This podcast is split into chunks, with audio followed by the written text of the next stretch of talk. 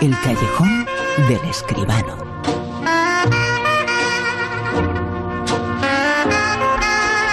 Hoy ha sido uno de los días grandes de el cine, uno de los días grandes del año en el mundo del cine, porque se han entregado los eh, premios eh, del Festival de los Festivales eh, del Festival de Cannes sobre el que hablamos aquí en el Callejón con José Manuel Esquivano, que ya nos ha contado al comienzo del programa que uno de los grandes ganadores ha sido un actor nuestro, Antonio Banderas. José Manuel, muy buenas, ¿qué tal? Buenas noches, Bruno, ¿qué tal? Banderas, el premiado. Casi, casi solo le faltaba este premio, ¿eh?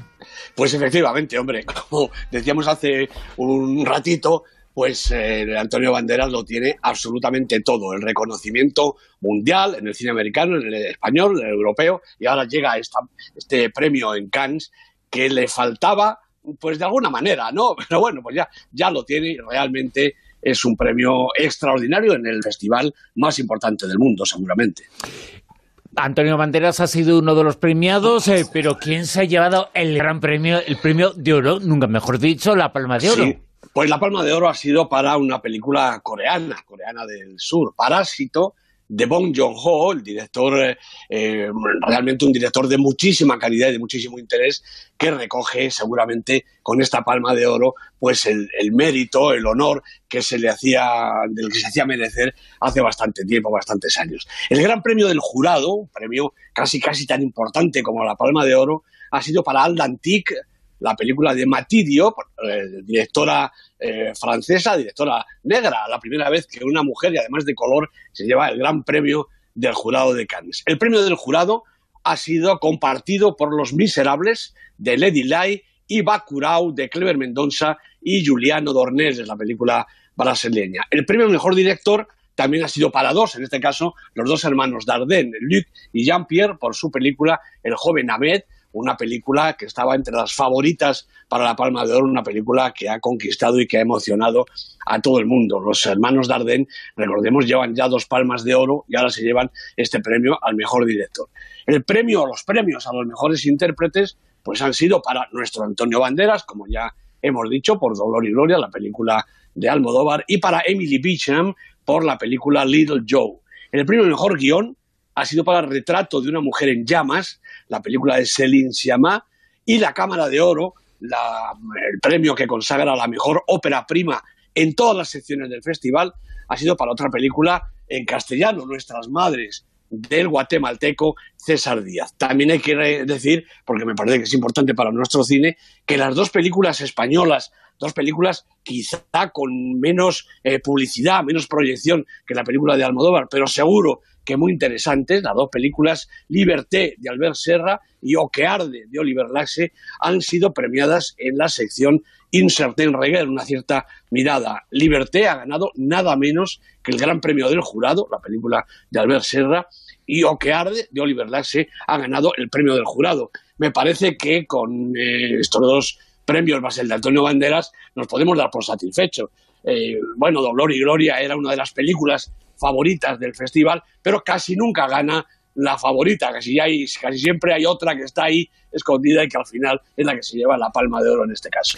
No nos tenemos que engañar, eh, teníamos esperanza, había muchas esperanzas eh, porque el acogimiento había sido espectacular a la película de Almodóvar, no ha ganado esa película, pero aunque hay elecciones dentro de unas horas, eh, no sabemos quién va a ganar, pero el gran triunfador del día es sin duda Antonio Banderas. Efectivamente, hombre, es un premio que, como decíamos, lo consagra, lo reconsagra y le da pues lo que merece el, premio en Cannes de lo poquito que le faltaba a Antonio Banderas. Cada vez es más grande el Festival de Cannes, el Festival de Cine en Europa, Festival de Cine Europeo por excelencia, pero el cine en Europa va cayendo un poquito, por lo menos en cuanto a recaudación. Pues efectivamente, Bruno, en, los últimos cuatro años las recaudaciones y, los espectadores han ido bajando. Mira, en 2018 no ha superado los 7.000 millones de euros de recaudación general en toda Europa por primera vez en estos últimos cuatro años. Se quedó en 6.800 millones de euros, que son 233 menos que en 2017, una caída del 3,3%. Y la asistencia de los espectadores, pues también ha bajado un 2,9%, con un total de 956 millones de entradas vendidas en 2018, casi 29, 28,7 millones de entradas menos que en el 2017. El precio medio de la entrada, recordemos que en Europa está en 7,1 eh, euros, 7,10 euros, un poquito más alto que en España, que está en 5,99, en 6 euros prácticamente. ¿no? La recaudación, curiosamente, contra lo que se podía pensar, ha bajado más en Europa occidental primero todo en Alemania, que ha bajado un 14%. Se conoce que los alemanes este último año han tenido otras cosas que hacer más que ir al cine. En Grecia un 7,7%, en Italia ha bajado un 5% y en Francia y en Portugal un 4%.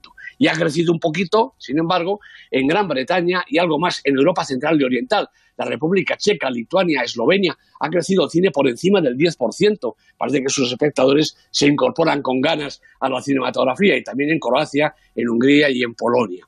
Las películas americanas, claro, han copado 18 de los 20 primeros títulos eh, de los más eh, recaudadores de este año 18 en Europa. Vengadores Infinity War ha sido la más taquillera.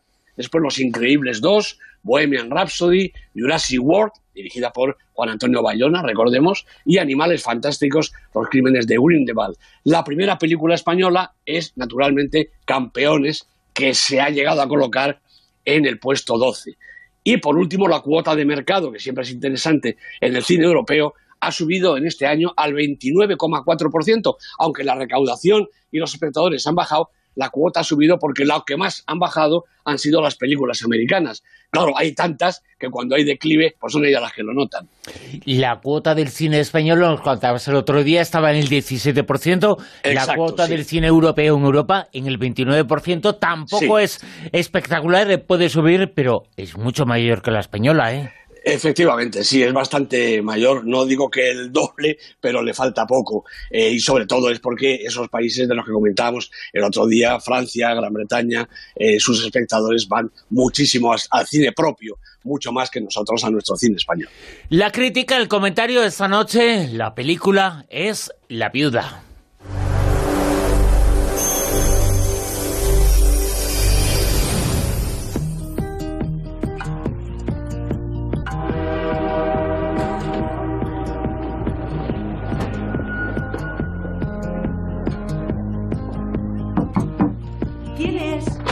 Me he encontrado un bolso de una tal Greta Hidek. ¡Oh, que Dios te bendiga! ¿Dónde lo has encontrado? En el metro. Oh, ¿te apetece tomar un café? Has sido muy amable. No suelo tener muchas visitas. Estoy muy sola desde que mi hija se fue. Podría ayudarla. Mi madre me decía que soy como el chicle. Me cuesta despegarme. ¿Dónde están las velas? en aquel armario.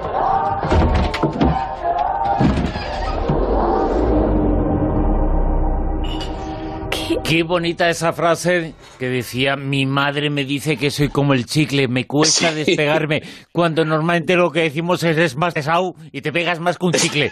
¿eh? Pero le han dado la vuelta totalmente a la frase, ¿eh? Sí, sí, además el, personaje de Chloe Grace Moret es una auténtica delicia, es una chica ingenua, una chica joven, ingenua, es deliciosa realmente y esa frase además la define muy bien en, cuanto al transcurso de la película. Bueno, pues La Viuda es la nueva película de Neil Jordan que han producido Lawrence Bender, James Flynn y Sidney Kimmel eh, con John Penotti, entre otros. Bueno, el guion es de Ray Wright y del propio Neil Jordan y las protagonistas Isabelle Huppert, Chloe Grace Moret, como decía, y Micah Monroe.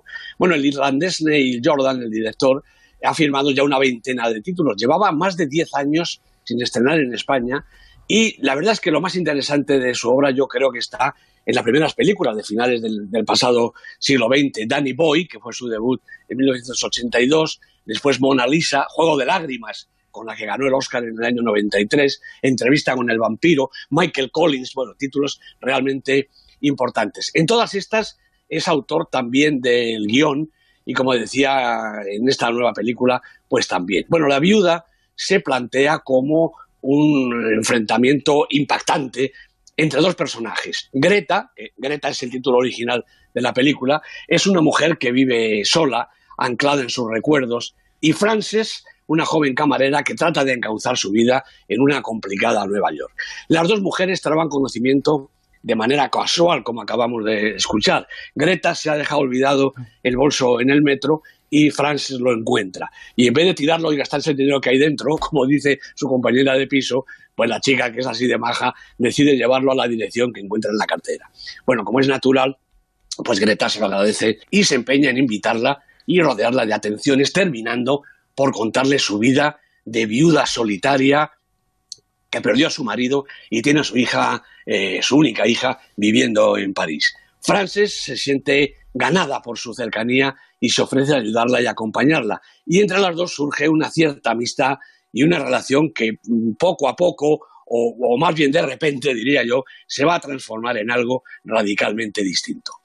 Jordan lo fía todo al trabajo, a la calidad de sus dos protagonistas. Isabel Huppert es sin duda una de las mejores actrices del cine europeo y también mundial, capaz de sobresalir en cualquier registro, también en los personajes equívocos y esquinados, cargados de perversión y protagonistas de thrillers más o menos maquiavélicos, como La pianista de Michael Haneke o la reciente El de Paul Verhoeven. Y Chloe Grace Moret ha pasado, como en el caso de las hermanas Fanning, de ser pues una infantil promesa en las abominables Kikas por ejemplo, y en la encantadora La invención de Hugo, a toda una joven realidad. Ellas son la piedra angular de la historia y todo lo demás es accesorio. Y se entregan a la tarea con todas sus fuerzas hasta poner en pie un guion que no me parece el mejor de Jordan precisamente. El relato bordea el terror, pero le falta quizá una pizca de intensidad y ciertos elementos se deben más al capricho del autor que a la necesaria verosimilitud, a lo que contribuye también algún momento de corte onírico que no se acaba de entender.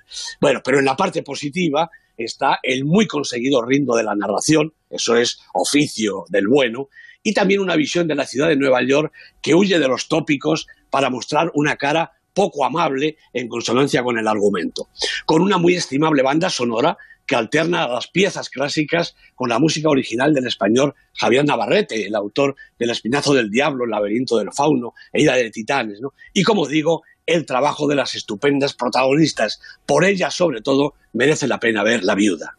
La Viuda, el comentario, la crítica esta noche, antes en el callejón con José Manuel Esquivano del Super 10. Que nos sitúa en el puesto número 10 a... Pues lo dejo cuando quiera, la película de Carlos Terón con David Verdaguer, Ernesto Sevilla, Carlos Santos, seis semanas y repitiendo posición como casi todas las de la lista. Esta semana hay poco movimiento. ¿Nueve?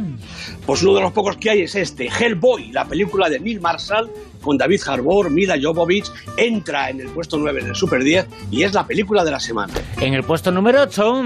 La caída del Imperio Americano. Ya hemos hablado de esta estupenda película de Denis Arcand, una película canadiense, siete semanas en el Super 10. En el puesto número 7. Pues también repite en su segunda semana Pokémon, Detective Pikachu, la película de Rob Letterman con Justice Smith, Ryan Reynolds de protagonistas, además de los muñequitos de los Pokémon, claro. En el 6. Repite también la posición en su semana número 11, Mula de Clint Eastwood, la película formidable del veteranísimo director y actor, con él mismo de protagonista junto con Bradley Cooper. 5. Cold War de Pavel Pawlikowski 33 semanas en la lista, como esto sigue así, vamos camino del récord. Thomas Scott, Joanna Kulik son los protagonistas, la película es sensacional. Ya tenemos eh, que estar al tanto precisamente de eso, del récord. Eh, puede caer con Cold War, eh, como siga así, caerá ese récord. 33 semanas, nada más y nada menos. Va pues camino de los dos tercios de año, que ya se dice pronto, ¿eh? Una película realmente estupenda, la están aguantando en cartel y yo creo que eso es muy digno de alabar de los exhibidores, porque todavía quien no la haya visto, pues tiene ocasión de ir a ver esta película formidable. Que se encuentra en el puesto número 5 y en el 4. Pues está Roma, otra de las películas veteranas, 24 semanas en la lista, de Alfonso Cuarón, director multipremiado, eh, repite la posición 4 en la semana, como digo, número 24. En el puesto número 4, Roma, una película que lamentablemente todavía no ha ganado premios, ¿eh? Efectivamente. Sí, Los va ganando todos en cada convocatoria en la que aparece. La verdad es que es una película muy discutida realmente, sí, pero yo creo no que es, eh, no es eh, la mejor, pero quizá eh, se ha beneficiado de una serie de cosas. Ojo, que no, no es la mejor de él, no deja de ser extraordinaria, ¿eh? Efectivamente, y, y extraordinario es que aguante una película que está destinada en principio a Netflix, a la, plataforma de, de vídeo, y sin embargo se ha estrenado en España en cuatro cines y ahí sigue aguantando. En el puesto número 3. Los Hermanos Sisters, la película de Jack Sodiar, con John C. Reilly, con Joaquín Phoenix, que estaba en el puesto 2 la semana pasada, ha caído este puesto. ¿Y en el puesto número 2? Pues lo ha recuperado Vengadores en Game, la película de los hermanos Russo, con Robert Downey, con Scarlett Johansson, cuatro semanas en la lista y un récord absoluto de taquilla en España y en el mundo entero. Y en el puesto número uno, la película que es la gran triunfadora del día en el mundo del cine. El cine español le debe mucho ya a esta película que se encuentra en el puesto número uno del Super 10. Y es naturalmente Dolor y Gloria, la película de Almodóvar, que no se ha traído la palma de oro, seguramente por muy poquito, pero que es, ha consagrado a Antonio Banderas y ha consagrado, por supuesto, su director y la calidad de toda su carrera y de esta película, Dolor y Gloria, nueve semanas en el Super 10. José Manuel Esquivano, nos escuchamos la semana que viene. Pues aquí estaremos, Bruno. Hasta luego.